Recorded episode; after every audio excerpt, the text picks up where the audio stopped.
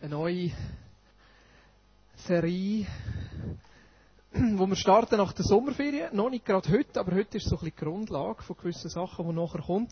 Wir nehmen uns immer im Frühling Zeit. All die, die predigen, ähm, kommen zusammen, nehmen uns einen halben Morgen oder einen ganzen Morgen zum Betten und fragen so, was ist dran? Was wollen wir thematisch angehen miteinander? Vor allem in den Gottesdiensten, in den Predigten und wir haben im Frühling so wie zwei Sachen aufs Herz bekommen. Das eine ist, dass wir den Korintherbrief, also den ersten Korinther miteinander anschauen, weil es dort ganz viele so knackige Sachen drin hat.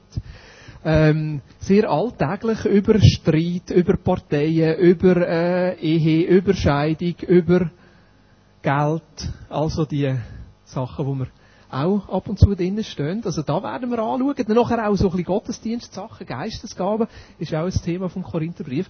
Und das Zweite, was wir miteinander anschauen wollen, ist einfach die Person von Jesus Christus. Das ganze Jahr lang verteilt, so in drei Blöcke. Zuerst werden wir anschauen, wer ist Jesus Christus im Alten Testament? Wo sieht man ihn im Alten Testament und wie haben sich die Leute im Alten Testament den Jesus oder den Messias, dort haben sie noch nicht gewusst, dass Jesus ist, den Messias vorgestellt. Nachher, wie hat das Leben von Jesus ausgesehen in der Zeit, wo er ist, als Mensch? Ja, wie haben die überhaupt gelebt zu dieser Zeit und wie, wie passiert das und wie sieht das aus und was ist seine Botschaft in dieser Zeit und nachher, wie ist es nachher weitergegangen, so der auferstandene Jesus. Was ist Jesus heute und wie haben wir heute mit Jesus Kontakt und was sind heute Jesus Bilder? Und ich freue mich auf die Zeit. Und wir da reingehen, das wird so ein bisschen das Thema sein, uns begleitet bis zur nächsten Sommerferien, aufteilt, verschiedene Leute, die verschiedene Beiträge geben. Und ich habe mir heute, für heute am Morgen einfach eine ganz einfache Bibelstelle ausgelesen, wo ihr merkt nachher auch sehr viel mit dem zu tun hat, mit dem Jesus, aber noch nicht ins eigentliche Thema hineingeht. Dann möchte ich die vorlesen, die ist aus dem Johannes Kapitel 17, Vers 1 bis 5. Das ganze Johannes 17 Kapitel ist so, das, man sagt dem so das hohe priesterliche Gebet. Es ist das Gebet von Jesus, bevor er nachher in, in seine, Leidens, seine Leidenszeit hinein ist. Und dort sind so verschiedene Thematiken drin, verschiedene Sachen, die er betet, auch für seine Jünger, für sich selber. Und so die ersten fünf Versen aus dem Johannes Kapitel 17 sind so wie die Einleitung, aber da hat es einen Vers drin, der mir besonders am Herzen liegt. Und ich kann amigs nicht anders als einfach von dem erzählen. Er kommt auch ab und zu wieder in der Predigt und heute möchte ich mal die ganze Predigt nur um die Verse herum aufbauen oder zu diesen Versen reden. Sternli Nummer 14. Predigt haben wir nicht. Ist gut. Super. Das Sternli haben wir gesehen. Könnt ihr mitlesen? In eurer eigenen Bibel oder das, wo da kommt. Versen 1 bis 5. Nachdem Jesus so zu seinen Jüngern gesprochen hatte, blickte er zum Himmel auf und betete, Vater, die Zeit ist jetzt da. Offenbare die Herrlichkeit deines Sohnes, damit der Sohn deine Herrlichkeit offenbart. Du hast ihm ja Macht über die ganze Menschheit gegeben, damit er allen, die du ihm anvertraut hast, das ewige Leben schenkt. Und das ewige Leben zu haben heißt, dich zu kennen, den einzig wahren Gott, und den zu kennen, den du gesandt hast, Jesus Christus. Ich habe das Werk vollendet, das du mir aufgetragen hast. Ich habe hier auf der Erde deine Herrlichkeit offenbart. Und nun, Vater, gib mir, wenn ich wieder bei dir bin, von neuem die Herrlichkeit, die ich schon vor der Erschaffung der Welt bei dir hatte. Ich möchte Vers 3 noch einmal vorlesen. Und das ewige Leben zu haben heißt, dich zu kennen, den einzig wahren Gott, und den zu kennen, den du gesandt hast, Jesus Christus. Ich möchte euch etwas vom Leben erzählen. Es geht ums Leben. Um die Faszination vom Leben, wo Jesus uns schenken will. Von dem ewigen Leben, von dem übernatürlichen Leben. Ich war diese Woche bei einem Kollegen und äh, wir haben das Kaffee miteinander getrunken und da haben wir so ein bisschen geredet über unsere Freunde und Bekannten und so. Und er hat gerade eine Bekanntschaft, mit, äh, mit einer Frau, die äh, sagen wir, spirituell ist und offen ist, aber nicht Christ ist, oder sich nicht als Christ würde bezeichnen, und er bezeichnet als Christ, und da haben wir so ein bisschen über das Verhältnis geredet. Und irgendwann zwischen ihnen sind wir aufs Gespräch gekommen, ja, wie die überhaupt Menschen uns Christen sehen oder Menschen Kirche sehen. Und er hat dann gesagt, ja weisst, ich habe gemerkt, wenn ich ihr gegenüber sage, dass ich Christ bin, dann habe ich gerade irgendwie so eine Negativseite oder ein Negativbild vorgerufen. Und ich frage, ja, wieso? Sagt, ja, weißt, das Bild, wo Die meisten Leute haben, die nichts mit ihnen zu tun, die Jesus nicht kennen, ist das Bild von Christen, die Lebensfreunde sind. Die streng sind, die verurteilend sind, die eigentlich genau wissen, was richtig und was falsch ist und dann sagen, du lebst eigentlich falsch. Und was mir vor allem noch zu denken geht, ist das Bild von Lebensfreund. Weil ich merke, wenn ich das Neue Testament lese, gerade die Bibelstelle, Jesus ist gekommen, uns das Leben zu geben. Und gleich das Bild, das viele Menschen von uns haben, von uns Christen haben, ist, dass wir irgendwie aus dem Leben draus sind oder Lebensfreund sind. Ich habe diese Woche noch eine andere interessante Geschichte erlebt. Es hat mir jemand angerufen, der gefragt hat, ob ich parat wäre, im Rahmen von einem Mittelalterfest eine Hochzeit zu machen. da habe ich mir überlegt, ja, was heisst das Mittelalterfest? Ich bin dann mit dem, mit dem Pärli zusammengehockt am Freitag zu oben und habe das ein bisschen miteinander angeschaut und ich habe gemerkt, es gibt eine ganze Szene von Menschen, die sich für das Mittelalter interessieren. Also einige interessieren sich für FC Aarau. Andere interessieren sich für, äh, für Ross oder für, für Reiten. Wieder andere interessieren sich für Auto oder für Software. Und es gibt Leute, die interessieren sich einfach fürs Mittelalter. Das ist ihr Interesse. Und ich habe herausgefunden, dass das wie eine Szene gibt, wo sich ab und zu auch trifft und ein Fest miteinander macht. Und diese zwei Wochen findet das Gränichen auf der Liebeck ein Mittelalterfest statt sind das drei Tage, Freitag, Samstag, Sonntag, wo sich Leute verkleiden oder anlegen wie im Mittelalter und dann kann man Mittelalter essen und dann kann man Mittelalter reiten und dann kann man... Ich bin völlig gespannt, wie das ist. Und jetzt gibt es ein Pärchen, wo, wo heiraten und so Mittelalter angefressen ist und es gefunden hat, das Lässigste, was wir machen können, ist, wir heiraten im Rahmen von dem Mittelalterfest in Form von einer Mittelalterhochzeit. Nur leider haben sie Schwierigkeiten gehabt, Pfarrer zu finden, die das mitmachen.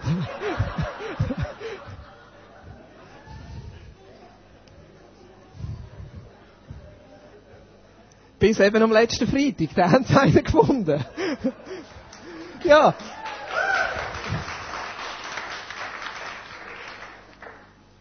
Ich bin total begeistert. Weil jetzt darf ich an dem, in dem Rahmen vom Mittelalterfest zwei Menschen trauen sich nichts mit der, mit der Kirche zu tun haben, an sich auch nicht Christ sind, so wie wir würden Christ sagen, aber gleich offen sind. Sie sind spirituell, sie gehen in die Natur, sie wollen Gott erleben, sie sind auf der Suche, aber finden da, wo sie eigentlich wollen, finden in der traditionellen Kirche nicht. Und häufig hat es mit dem Bild zu tun, dass wir sagen, Gott ist dort, wo wir Gottesdienst feiern, wo unsere Kirche ist, und wir gar nicht das Bild haben von Gott, wo überall ist. Gott kann doch an dem Mittelalterfest genauso sein, wie hier bei uns, wenn wir Gottesdienst feiern. Ich bin mega gespannt. Ich denke, es ist eine riesige Gelegenheit. So Menschen können von dem Jesus erzählen, der eben das Leben ist. Aber leider haben wir sehr viel mit Menschen zu tun, die Killen in einer Form sehen, die weg ist vom Leben. Manchmal denken wir sogar, wir müssen aus dem Leben austreten, um Christ zu werden. Und natürlich hat Christsein einen Anspruch an uns, dass wir dem Jesus nachfolgen und, und dass, wir, dass wir einen Teil von unserem Leben aufgeben. Aber gleich einteilen das Bild nicht, dass wir weltfremd werden Im Gegenteil, es ist die Bibelstelle, die wir in unserem Trauring eingraviert haben. Jetzt mittlerweile, als ich abgenommen habe, kann ich den Ring wieder abnehmen. Fünf Jahre ist das nicht gegangen. Und da ist die Bibelstelle drin, Johannes 10, 10. Da heißt es, oder Jesus sagt, der Dieb kommt nur, um die Schafe zu stehlen, zu schlachten und um Verderben zu bringen. Ich aber bin gekommen, um ihnen Leben zu bringen und Leben in ganzer Fülle. Also bei Jesus geht es ums Leben. Es geht ums Leben. Es geht ums Da. Es geht ums Jetzt. Es geht nicht nur um, was da irgendein kommt, wenn wir gestorben sind, sondern es geht in dem, wo wir drinnen stehen. In all dem, wo du drinnen stehst. In den Herausforderungen mit den Kindern, in den Herausforderungen mit dem Mann oder mit der Frau, mit dem Job, mit dem Schaffen, mit den Angestellten oder dem Chef. Um das geht es schlussendlich. Und wenn wir über Leben reden, merke ich, dass teilweise so zwei Ansichten gibt, was Leben ist. Nicht bewusst, aber von der Lebenskultur her. Es gibt die Menschen, die das Leben sehr stark verstehen. Leben ist haben. Das wirkt sich dann so aus. Wenn ich das Auto habe, dann lebe ich. Und der Nachbar kauft genau da, wo man wollte. Und mir selber hat es dann nicht. Aber schafft darauf her. Und wenn man es dann hat, dann denkt man, dann habe ich. Oder wenn ich dann endlich das Haus habe, dann habe ich es, dann lebe ich. Wenn ich dann endlich eine Familie habe, dann habe ich es. Wenn ich endlich den richtigen Ehepartner gefunden habe, dann lebe ich. Wenn ich dann endlich Kind habe, dann lebe ich. Aber Leben ist nicht haben. Ich glaube, das merken alle von uns, wenn wir es dann haben. Es ist gleich nicht das, was wirklich zufriedenstellt. Oder Leben ist sein. Wenn ich diesen Titel habe, dann bin ich jemand. Wenn ich diesen Job habe, dann bin ich jemand. Wenn ich diese Ausbildung abgeschlossen habe, dann kommt's. Wenn ich das erreicht habe, dann bin ich jemand. Wenn ich dann endlich einmal richtig schaffe, dann, oder wenn ich dann endlich einmal, auf das freuen wir uns ja alle, pensioniert bin, dann. Aber das Leben hat schlussendlich mit Jesus zu tun. Und das finde ich so ein bisschen das Paradoxe am Leben. Das Leben ist etwas, das von innen rauskommt. Es gibt nichts, wo wir von außen reinnehmen können, wo schlussendlich das Leben in uns startet. Das Leben, das tief geht, das Leben, das erfüllt, das Leben, das zufrieden macht, das muss von innen rauskommen. Es kann nicht von außen reinkommen. Das Leben ist haben. Ich habe gerne ein Auto. Ich lebe gerne in einem Haus. Ich hätte gerne ein iPad. Immer noch. hätte ich gern.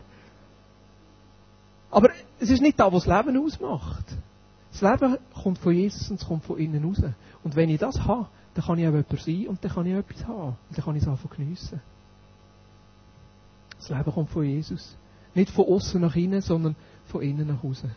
Das Zweite, was wir sehen in dieser Bibelstelle, Johannes 17, Vers 3, und das ewige Leben zu haben, heißt dich zu kennen, den einzig wahren Gott und den zu kennen, den du gesandt hast, Jesus Christus. Das Leben, wo Jesus uns gibt, ist ein übernatürliches Leben.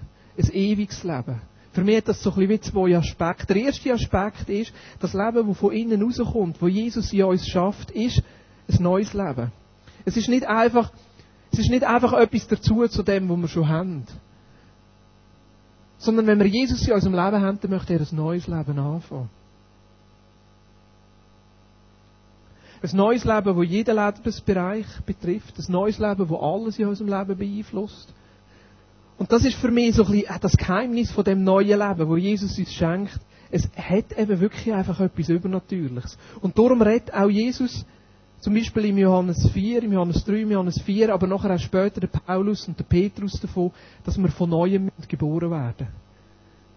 Ich glaube, wenn es ums Leben geht, ist die Geburt als Anfang vom Leben, also wir wissen ja eigentlich, es fängt neun Monate vorher an, aber dort, wo, wo das Leben sichtbar wird, dort, wo das Leben durchbricht, das, das ist so ein unglaublich eindrücklicher Moment.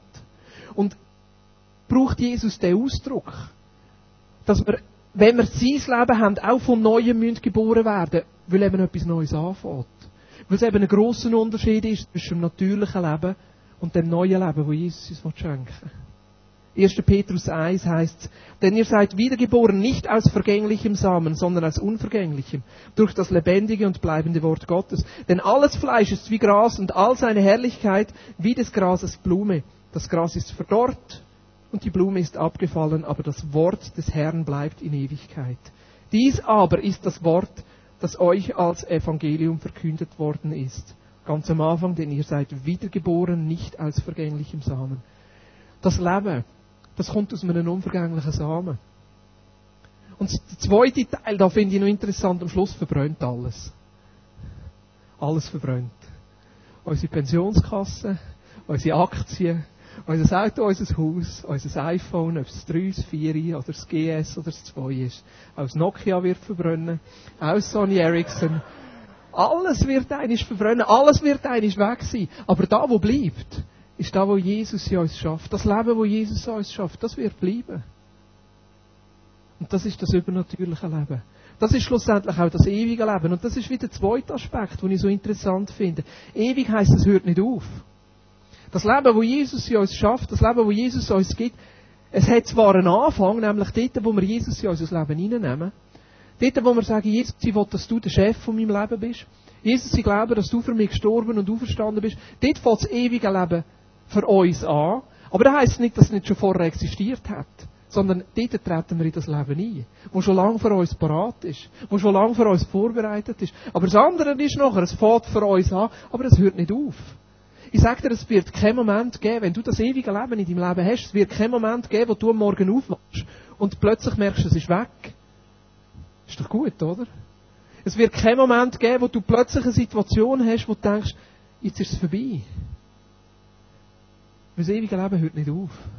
Gott ist treu und seine Zusagen stehen. Es ist nicht plötzlich, dass er etwas anderes sagt. Es ist nicht plötzlich, dass er uns das Leben nicht mehr geben will. Und das ewige Leben, wo jetzt schon angefangen hat, wo wir jetzt schon erleben dürfen, wo jetzt schon da ist, das ist sogar stärker als der Tod. Es geht über den Tod aus. Der dritte Punkt, den ich in dem Innen sehe, in dieser Bibelstelle, Johannes 17, Vers 3 ist, dass nur Jesus das Leben geben kann. Ich lese noch schon vom Vers 2 an noch einmal, Vers 17 und der Vers 3. Du hast ihm ja Macht über die ganze Menschheit gegeben. Also Jesus sagt das über sich selber.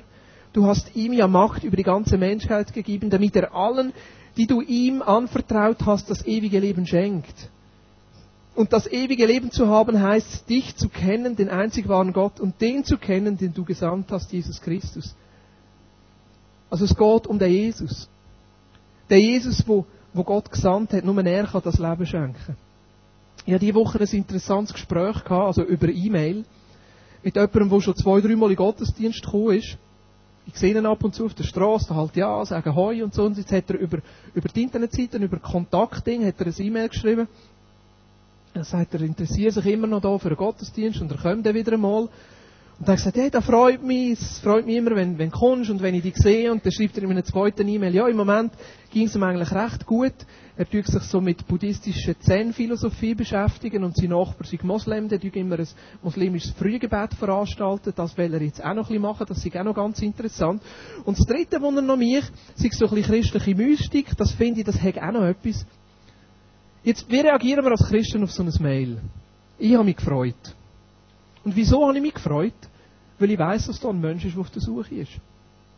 Natürlich kann die erste Reaktion sein, zu sagen, das ist nicht gut und das ist nicht gut und das ist nicht gut und das ist nicht gut. Aber auf der anderen Seite bin ich überzeugt, wenn ein Mensch auf der Suche ist, egal wo er anfängt zu suchen, wenn er auf der Suche bleibt, wird er am Schluss bei Jesus landen. Da bin ich fest davon überzeugt. Ich finde es fast gefährlicher, wenn wir als Christen dann kommen und sagen, oh nein, mach das nicht. Natürlich gibt es gewisse Formen von Spiritualität, die negativ sind oder wo, wo können eine negative Auswirkung haben. Aber ich freue mich einfach, wenn Menschen auf der Suche sind. Weil Jesus spricht selber, wer sucht, der wird finden. Und ich bin davon überzeugt, dass nur Jesus kann Leben geben kann. Das eigentliche Leben, das wahre Leben, das zu tief innen zufriedenstellt, das kann nur Jesus geben.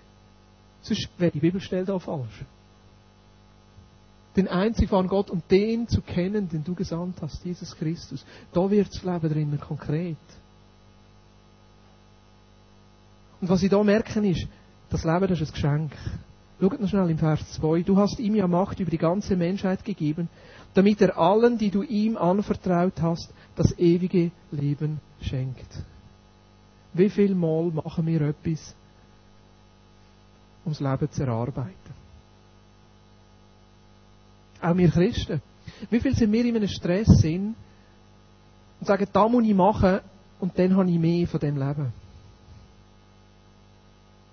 Statt dass wir sehen, dass das Leben, wo Jesus uns geben will, ein Geschenk ist, wo wir einfach lernen drinnen leben. Das heisst nicht, dass wir nichts machen. Wir müssen schon lernen drinnen leben. Aber auf der anderen Seite, es gibt nichts, was wir tun können, um das Geschenk zu verdienen, zu erarbeiten, zu erleisten.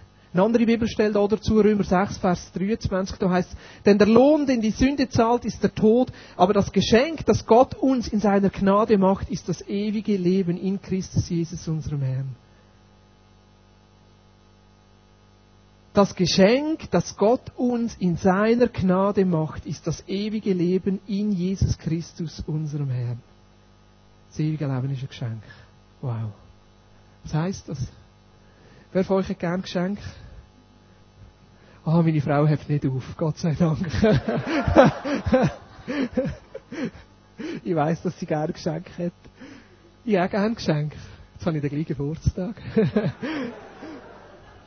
Aber stellt euch mal vor, ich würde jede Woche 50 Franken auf die Seite legen.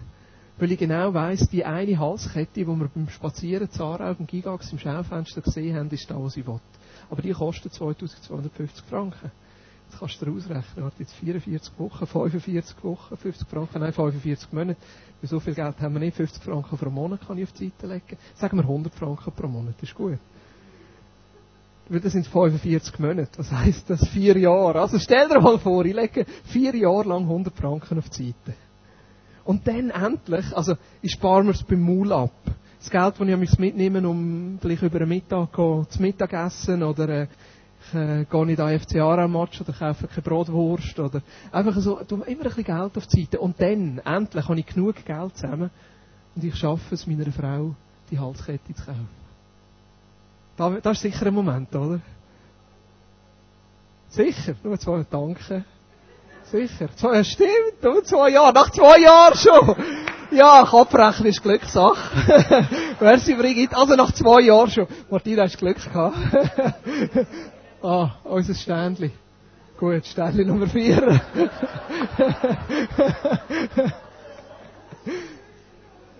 also, jetzt kann ich endlich frei reden. Nach zwei Jahren habe ich es endlich und ich kaufe die Kette und ich weiss, es ist die Kette, die sie sich schon immer gewünscht hat, aber sie hat es mittlerweile schon fast ein bisschen vergessen. Und nachher, und nachher bringe ich sie heim und ich merke, wie sie Freude hat. Es gibt zwei Sachen, die mich beleidigen würden. Das eine wäre, wenn sie mir ersten würde sagen, oh, das war sicher sehr teuer gewesen. Wie viel hat es gekostet, was kann ich dafür zahlen? Das würde mich völlig beleidigen. Wieso? Weil ich sie ihr ja schenken Aber manchmal sind wir Christen genau so. Wir überlegen uns zuerst, was muss ich jetzt für Gott tun? Was muss ich jetzt für Gott machen? Weil wir nicht verstanden haben, dass das, was Gott uns geben will, ein Geschenk ist. Und das Zweite, was würde beleidigen ist, wenn sie sie nicht würde anlegen Oder? Würde sie natürlich nicht. Weil es ist die Kette, wo sie... Aber da wäre da wär doch schlimm. Wenn sie das Geschenk zwar hat und Danke sagt und einfach ihr Schmuckschächtchen tut. Das ist doch meine grösste Freude, wenn ich sehe, sie leidet es an. Sie freut sich darüber, sie braucht es. Sie trägt sie stolz und alle sehen es und schaut mich an, was hat er mir geschenkt. Und das ist so, das Geschenk, wo, das Geschenk, wo, wo Jesus uns geben will, das Geschenk vom ewigen Leben, das ist gratis für uns, dass wir es dürfen empfangen und dürfen nehmen, aber es ist für ihn nicht billig sein. Weil für irgendjemand muss er zahlen. Also irgendjemand hat müssen zahlen für die Halskette. Oder müsste zahlen, wenn ich es würde machen. Irgendjemand hat müssen sparen. Und genauso das Geschenk vom ewigen Leben, Jesus hat dafür gezahlt. Und für ihn war es ein teurer Preis. Dass er seine ganze Göttlichkeit abgeleitet hat und Mensch geworden ist, das war ein teurer Preis. Dass er wie ein Mensch unter uns gelebt hat, alle Versuchungen ertragen hat, das war ein teurer Preis. Dass er als Mensch nachher für uns am Kreuz gestorben ist, das war ein teurer Preis. Gewesen. Dass er wieder auferstanden ist, das war ein teurer Preis. Gewesen. Das ewige Geschenk ist nicht billig oder gratis. Damit wir sich das Geschenk empfangen, hat er dafür gezahlt.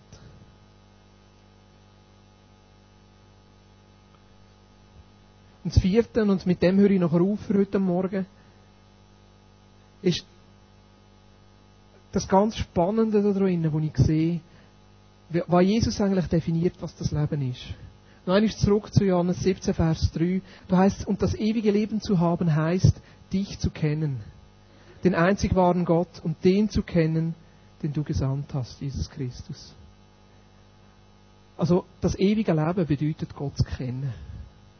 Das Geschenk, wo Gott uns macht, das Geschenk, wo Jesus uns macht, ist, dass jeder von uns einen freien Zugang hat, Gott persönlich kennenzulernen. Das ist das Geschenk. Das ewige Leben ist Gott zu kennen.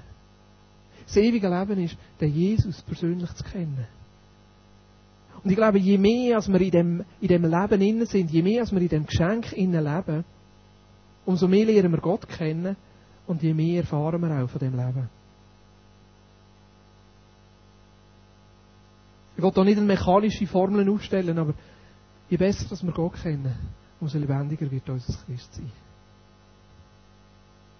Je mehr als wir erleben, wie er uns gerne hat, umso freier können wir leben. Je mehr als wir erfahren, wer, mehr, wer, wer, mehr, wer ich in seinen Augen bin, umso sicherer werde ich, in dem Innen können zu leben, was er mir geschenkt hat. Je mehr als ich erlebe, dass meine Sünden vergeben sind, und dass ich den Fehler mache, umso mutiger werde ich, die Sachen zu tun, die er mir aufs Herz legt. Also das ewige Leben hat direkt auch etwas damit zu tun, den Gott immer besser kennenzulernen. Und das Kennenlernen ist etwas Persönliches. Ich bin jetzt gerade drei Wochen in Afrika gewesen, also nicht gerade, bin vor zwei Wochen heimgekommen. War spannend, gewesen, erzähle ich dir gerne ein anderes Mal noch ein bisschen mehr. Aber einen habe ich kennengelernt, das ist ein ganz lustiger, der Clever aus Kamerun. Von dem möchte ich schnell erzählen. Das ist ein Arzt. Wobei ich bin nicht sicher, ob er wirklich auch Arzt ist, aber er hat gesagt, er sei Arzt. Er nennt sich auch Doktor. Er hat äh, gesagt, er sei in Frankreich ausgebildet worden, aber Afrika ist immer ein bisschen speziell. Also da weiß nie ganz. Auf jeden Fall, er praktiziert als Arzt, er hat seine eigene Klinik, er hat auch allen irgendwelche Medikamente gegeben, wo wir nicht recht gewusst haben, was das auch ist. Und er ist einfach ein lustiger Typ, so um die 40 herum, ein Schwarzer mit so ein bisschen Bäuchchen, ein bisschen grauen Haar. Und das Besondere an ihm ist, er hat immer zuerst Dessert gegessen. Wir haben nämlich zusammen gegessen und hat gute Früchte gegeben, Papaya, weißt du, die richtig, weißt nicht die da wie im Migros, sondern wirklich, die haben richtig geschmeckt.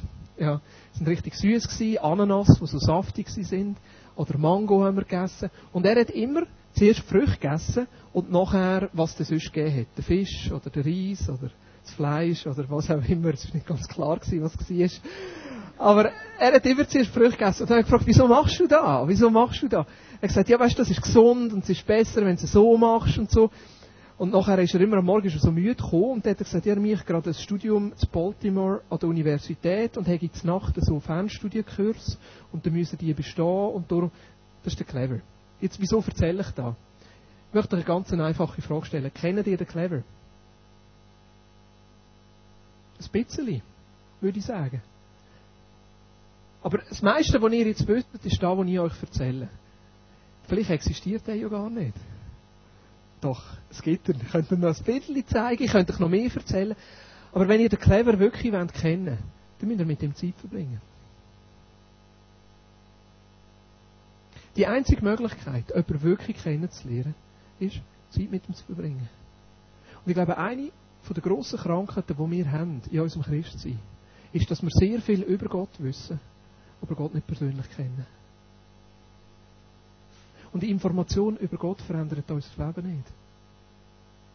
Wenn wir wissen, dass Gott gut ist, dann wissen wir etwas über Gott. Genauso wie du etwas über den Clever weißt. Aber du kennst ihn nicht, sondern du weißt einfach etwas. Wenn du weißt, dass Gott dich gern hat, dann hast du eine Information über den Gott und wie er zu dir steht. Aber das verändert dein Leben noch nicht. Da, wo unser Leben verändert, ist, wenn wir Gott persönlich kennen. Und jemanden kennenlernen braucht Zeit. Dass man gemeinsam Zeit miteinander verbringt. Was es braucht, das ist Nähe. Eine Nähe, die einen Austausch möglich macht. Was es braucht, um jemanden kennenzulernen, ist eine Offenheit. Dass ich parat bin, einen Teil von meinem Leben aufzutun und der andere auch herzulassen. Kennenlernen ist immer etwas Gegenseitiges. Wieso ist es so bequem, religiös zu sein? Wieso ist es so bequem, etwas über Gott zu wissen? Es braucht nichts von mir. Alles, was ich weiß, kann ich kontrollieren. Alles, was ich weiß, kann ich in eine Box hineinstecken und kann es vielleicht am Sonntag am Morgen vornehmen. Und dann weiß ich etwas über Gott und wenn ich heimkomme, kann ich es wieder in die Box zurück tun und kann in der Woche so leben, wie ich will. Aber Gott zu kennen, das fordert etwas von mir. Das fordert etwas von meinem Leben. Das fordert, dass ich Nähe zulasse, dass ich auch mehr hinterfrage. Aber schlussendlich ist es Gott zu kennen, wo mein Leben verändert. Gott zu kennen, wo Auswirkungen nachher hat auf andere. Und einfach noch ein interessanter Gedanke. Einfach zum, zum Aufzeigen, wie weit das, geht oder wie, wie tief sich Gott die Beziehung schlussendlich wünscht. Im Alten Testament wird das Wort kennen relativ viel gebraucht. Ich habe das extra heute Morgen noch einmal nachgeschlagen. Ja, da ist das hebräische Wort. Ja, da wird auch gebraucht für Lobpreis, aber das ist ein, bisschen ein anderer Wortstamm. Das kommt von die Hand, ja, sondern ja, da, das Wort kennen, wissen, kennenlernen, ist das gleiche Wort, das gebraucht wird für die ehrliche Sexualität. Vielleicht haben wir noch das Altdeutsche so ein bisschen im Ohr. Und Adam erkannte seine Frau und sie wurde schwanger und gebar einen Sohn. Ja, wieso das immer ein Sohn ist, gerade am Anfang, weiß ich nicht. Aber es ist doch meistens so. Und so und so erkannte seine Frau und gebar so und so. Kommt vor, in ganzen, im ganzen Alten Testament. Und das Wort erkennen, miteinander schlafen, ist das gleiche Wort für kennenlernen. Für jemanden kennen. Aber eben auf einer ganz anderen Ebene. Wir müssen das abstrahieren, wenn es um Gott geht. Wir müssen das, den sexuellen Bereich rausnehmen und gleich für mich ist es ein Ausdruck von dieser Tiefe, die Gott sich wünscht mit uns Menschen. Von dieser Tiefe vom Kennenlernen. Von dieser Tiefe von dieser Beziehung. Ich glaube, für Gott längt es nicht, wenn wir einfach etwas über ihn wissen. Für Gott längt es nicht, wenn wir einfach einen Aspekt von ihm kennen. Er wünscht sich, dass wir mit Hut und Haar uns hergeben, weil er sich mit Hut und Haar hergeht, dass wir ihn kennenlernen. Das ist das ewige Leben.